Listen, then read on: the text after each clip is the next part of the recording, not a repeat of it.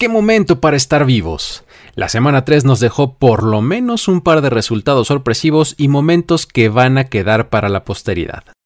Los Colts le ganaron a los Chiefs, los Jaguars eliminaron por completo a los Chargers y en un solo domingo vimos tres safeties en partidos distintos que nos dieron mucho de qué hablar. Esto es la NFL en 10, el espacio en el que resumimos lo más relevante de la acción del domingo alrededor de la liga. Yo soy Luis Obregón y los llevaré por este conteo de 10 puntos. Comenzamos. Comienza la cuenta regresiva para el podcast que resume la acción de tu fin de semana NFL. La NFL en 10. La NFL en 10. Con Luis Obregón. Esta vez tenemos un bonus, Rihanna al show del medio tiempo del Super Bowl. Durante el tercer cuarto de los Juegos del Mediodía, la liga anunció de forma oficial que será la nueve veces ganadora del Grammy, la encargada del espectáculo más visto en la televisión. Solo unos días después de que Apple Music se confirmara como el nuevo patrocinador del show, ahora sabemos que la compañía Rock Nation colocará en el escenario principal a la intérprete de éxitos como Umbrella, Only Girl in the World, Diamonds, Don't Stop the Music y muchos otros más. Número 10 el safety de Jimmy Garoppolo. En su intento por ejecutar una jugada de play action dentro de su propia zona de anotación, el quarterback de los 49ers trató de evadir la presión de la defensiva de Denver y sin darse cuenta pisó con los dos pies fuera de la línea final de la zona de anotación, lo cual implica por supuesto dos puntos para el rival, dando así entrada a un sinnúmero de burlas y comparaciones con Dan Orlovsky, el quarterback de los Lions que tuviera un error similar en 2008. Por tercera semana consecutiva el partido de domingo por la noche dejó mucho que desear, pero nos volvió a dar una gran plática alrededor de él. El partido fue una combinación letal de muy buenas defensivas con ataques francamente inoperantes. De vez en cuando hubieron jugadas grandes de ambos equipos, pero la tónica general fue defensiva. Fue hasta el último cuarto cuando los Broncos lograron armar una serie ofensiva sostenida que terminó en touchdown con un acarreo de Melvin Gordon desde la yarda 1.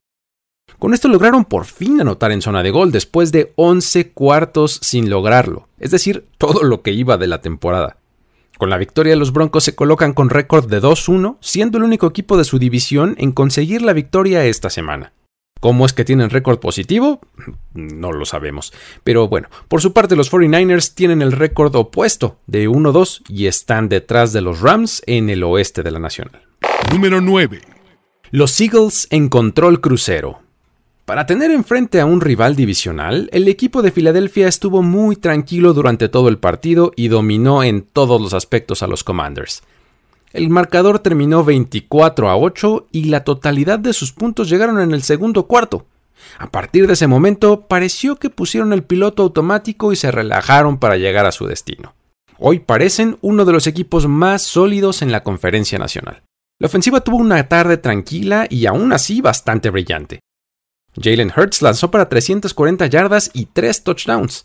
Davanta Smith y AJ Brown se vistieron de héroes, ya que no solamente se combinaron para más de 250 yardas y recibieron una anotación cada uno, sino que literalmente se pusieron una capa de Batman.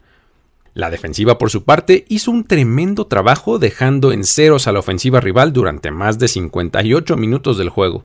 Los primeros puntos de los Commanders llegaron al inicio del último cuarto por cuenta de la defensiva que se encargó de generar un safety, mientras que el primer touchdown llegó por la vía de Antonio Gibson cuando ya quedaban solamente 1.55 en el reloj de juego y todo estaba completamente decidido. En algún momento del partido tenían menos 16 yardas aéreas netas, gracias a que la presión sobre Carson Wentz fue una constante. En los primeros 12 minutos de juego ya acumulaban 4 sacks, y para el final del partido la cuenta llegó a 9, uno más que los puntos que pusieron en el marcador. Con esto los Eagles se colocan con una muy merecida marca de 3-0 y tienen la pinta de un equipo que puede con mucho más de lo que se le presentó y de lo que ha enfrentado hasta el momento. Número 8. El despertar de Kyle Pitts. Los Atlanta Falcons consiguieron su primera victoria de la temporada 27-23 ante los Seahawks, y con ella vino la primera y muy esperada gran actuación de su tight end de segundo año.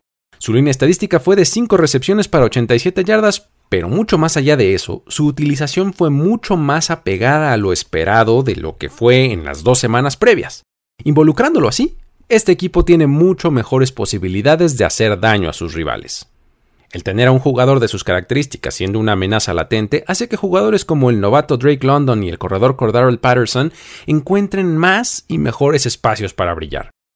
London continuó con su inicio de temporada brillante y acumuló 54 yardas y un touchdown en el encuentro, mientras que Patterson volvió a tener un juego tremendo, esta vez registrando 141 yardas por tierra y una anotación.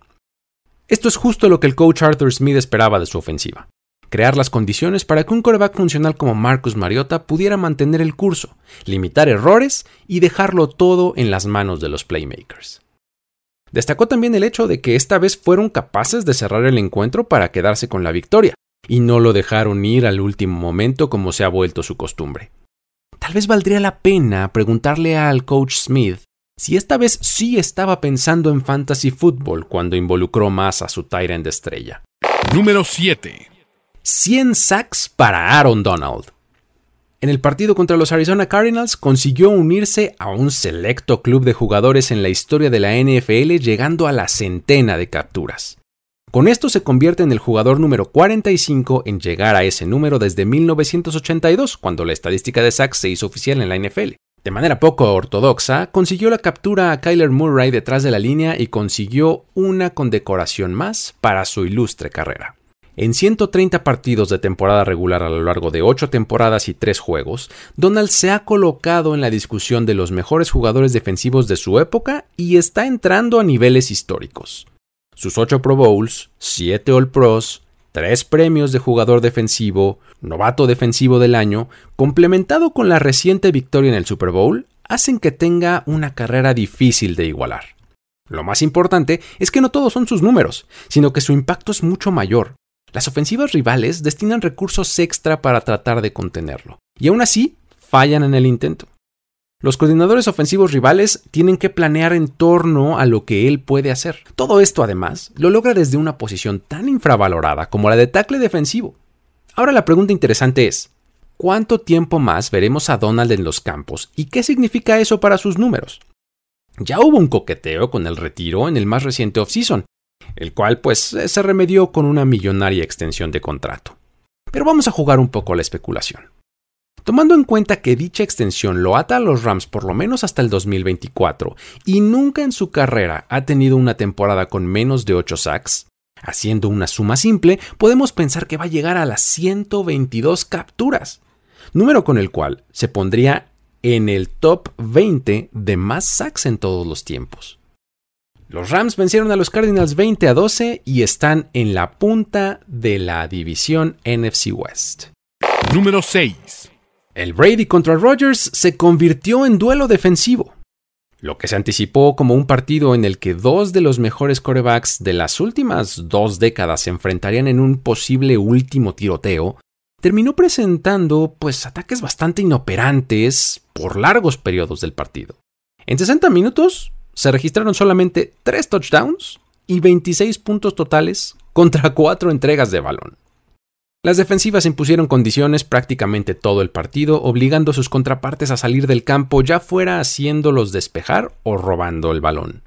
El problema fue que sus ataques rara vez aprovecharon las oportunidades extra que les dieron. De las cuatro entregas de balón del partido, los Buccaneers fueron los únicos que sacaron algo de provecho anotando solamente un gol de campo. En el partido, Tampa Bay convirtió solamente dos de las 11 terceras oportunidades que enfrentó, lo cual habla de la inoperancia e ineficiencia a lo largo del encuentro.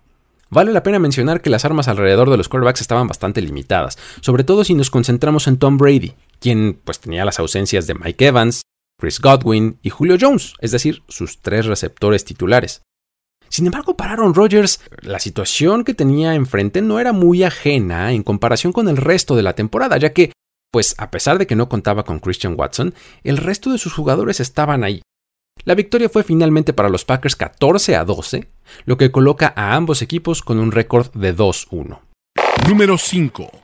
La sorpresiva victoria de los Colts. Parece que lo que este equipo necesitaba era jugar en casa ya que sin importar que su rival fueran los Kansas City Chiefs, ellos salieron a jugar completamente entregados sabiendo que nadie daba nada por sus aspiraciones. Y aún así, lograron el triunfo 20 a 17 gracias a un ataque eficiente que dominó el tiempo de posesión de balón y sobre todo a una muy sólida actuación de su defensiva que limitó a su rival y selló la victoria con una intercepción cuando restaban unos segundos por jugar y había la posibilidad de un regreso. Un intento de gol de campo fallado de los Chiefs, que los mantuvo a solamente cuatro puntos de ventaja, comenzó el momento clave del partido. Ya que después de eso, Matt Ryan ejecutó un drive meticuloso de 16 jugadas en el que recorrió 76 yardas y que terminó con un pase de touchdown para su tight end Jelani Woods, su segundo del día, con lo que además consumieron 8 minutos y dejaron solamente 24 segundos en el reloj de juego para su rival. Sin ser espectacular, Ryan completó casi el 73% de sus pases en el partido. Encontró a nueve receptores diferentes y se complementó con el ataque terrestre. El regreso al campo de Michael Pittman tras su ausencia por lesión la semana pasada fue clave. Fue por mucho su receptor más buscado y terminó con 8 recepciones para 72 yardas.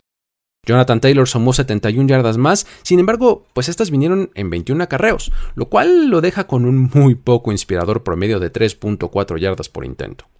La aproximación ofensiva de los Chiefs de tener receptores por comité, pues no fue nada satisfactoria en esta ocasión.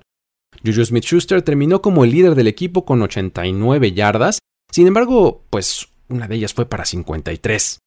Mientras que en el juego por tierra fue el mismo Patrick Mahomes el que terminó con más yardas, sumando 26.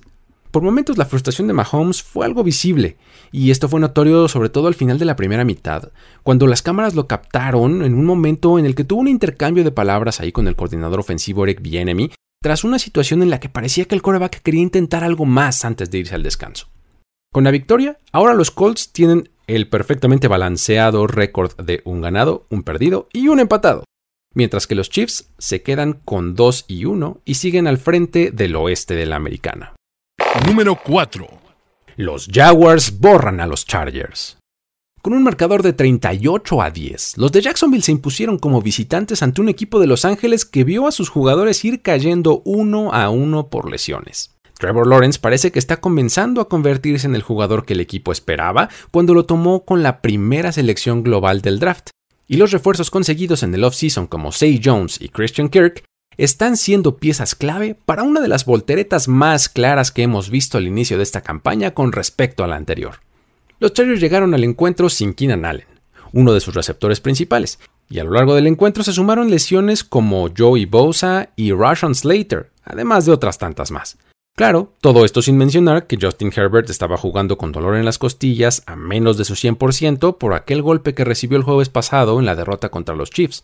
Esta era una situación muy difícil de superar para los Chargers, que todo el partido estuvieron atrás en el marcador y solo dieron señales de vida por excepcionales jugadas de Justin Herbert al ataque y de Derwin James a la defensiva.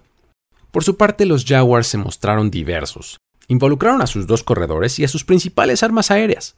James Robinson terminó con 100 yardas y un touchdown en una escapada de 50 yardas, mientras que Travis Etienne sumó otras 45. Sus tres receptores principales anotaron un touchdown cada uno.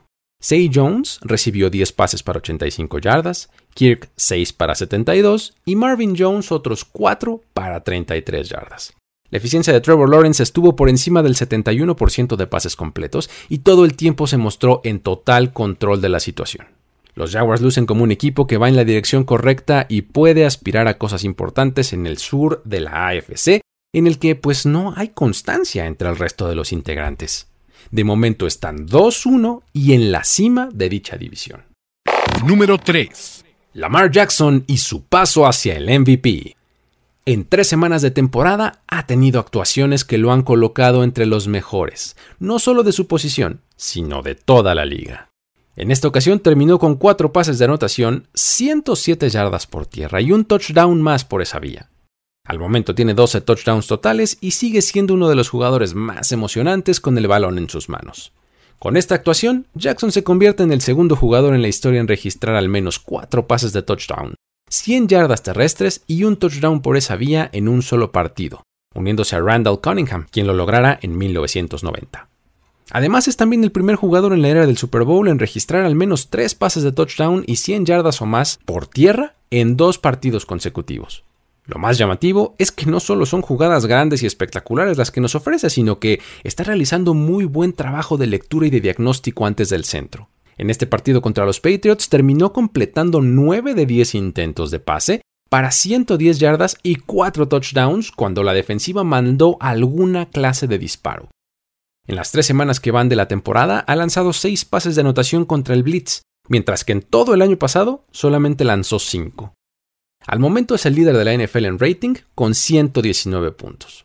Y a pesar de que por momentos se complicaron las cosas, los Ravens se llevaron el triunfo cómodamente 36 a 27 ante New England, que por segunda temporada consecutiva ha comenzado con récord de 1-2.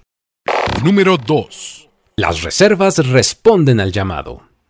No fueron las estrellas de Lions y Vikings las que dominaron el encuentro, sino sus suplentes. Los de Minnesota terminaron llevándose el triunfo 28 a 24 en un partido en el que no fue Justin Jefferson, sino KJ Osborne y Adam Thielen quienes acumularon las yardas por aire. Para los Lions, no fue de Andrew Swift quien dominó el backfield, sino Jamal Williams. Y Josh Reynolds fue el líder en yardas aéreas y no Amon Ra St. Brown. Este fue un juego por demás entretenido entre dos equipos que salieron a pelear cada yarda. Cuando los Lions se fueron arriba en el marcador 14-0 en el segundo cuarto, parecía que las cosas se iban a salir de control para los Vikings. Sin embargo, para el medio tiempo ya estaban empatados a 14.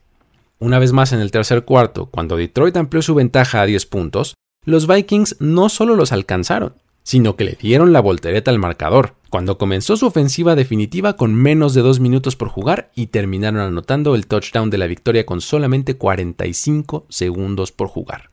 Enseguida, fue la defensiva la que sacó el triunfo sellándolo con una intercepción.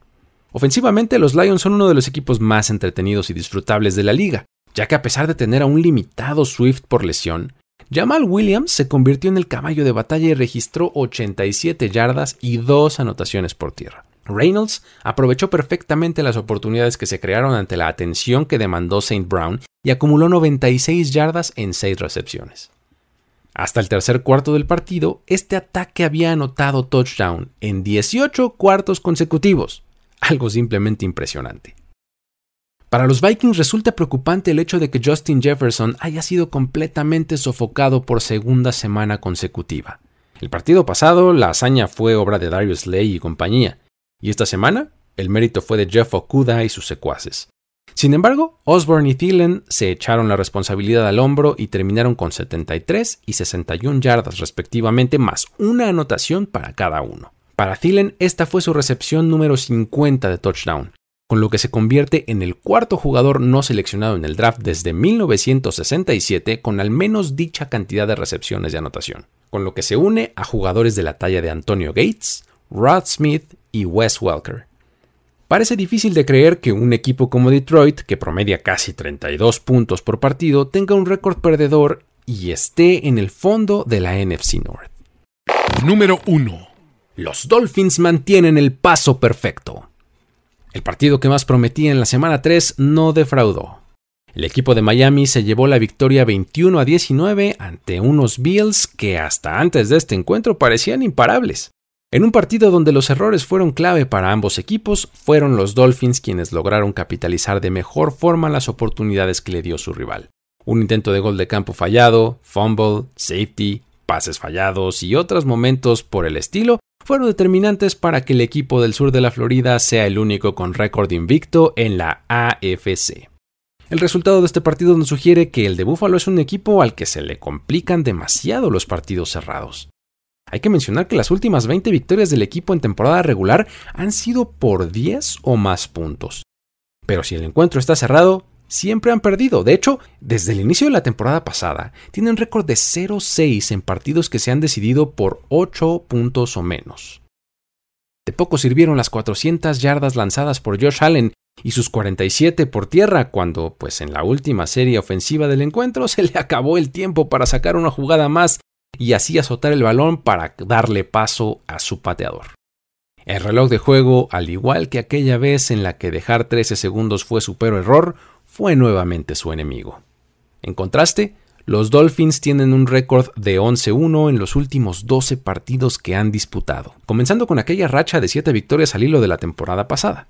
Hay que destacar que Tua Tagovailoa ha tenido un desempeño envidiable los primeros tres encuentros de este año. Es cierto que este domingo pues no fue su mejor partido, ya que enfrentó a una secundaria de los Bills que no contaba prácticamente con ninguno de sus titulares y aún así solamente acumuló 186 yardas y un touchdown. Sin embargo, al acumular los números de los tres partidos, nos damos cuenta de que sus 925 yardas son el segundo mejor número de la liga.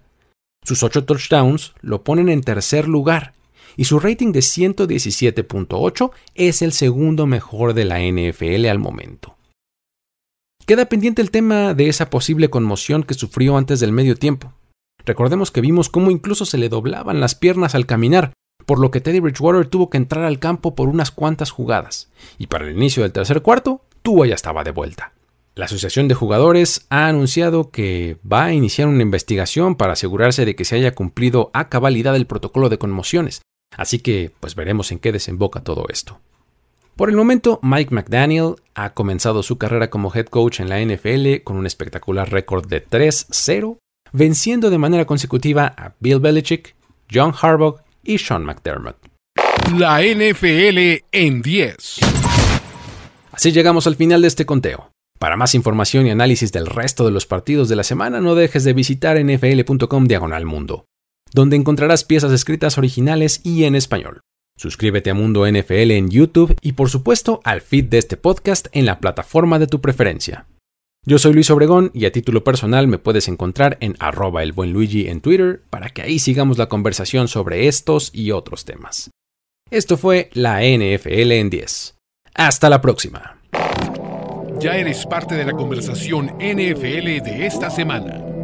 La NFL en 10. La NFL en 10. Conductor y productor ejecutivo Luis Obregón. Voz en off y diseño de audio Antonio Sempere. Una producción de primero y 10 para NFL. La NFL en 10.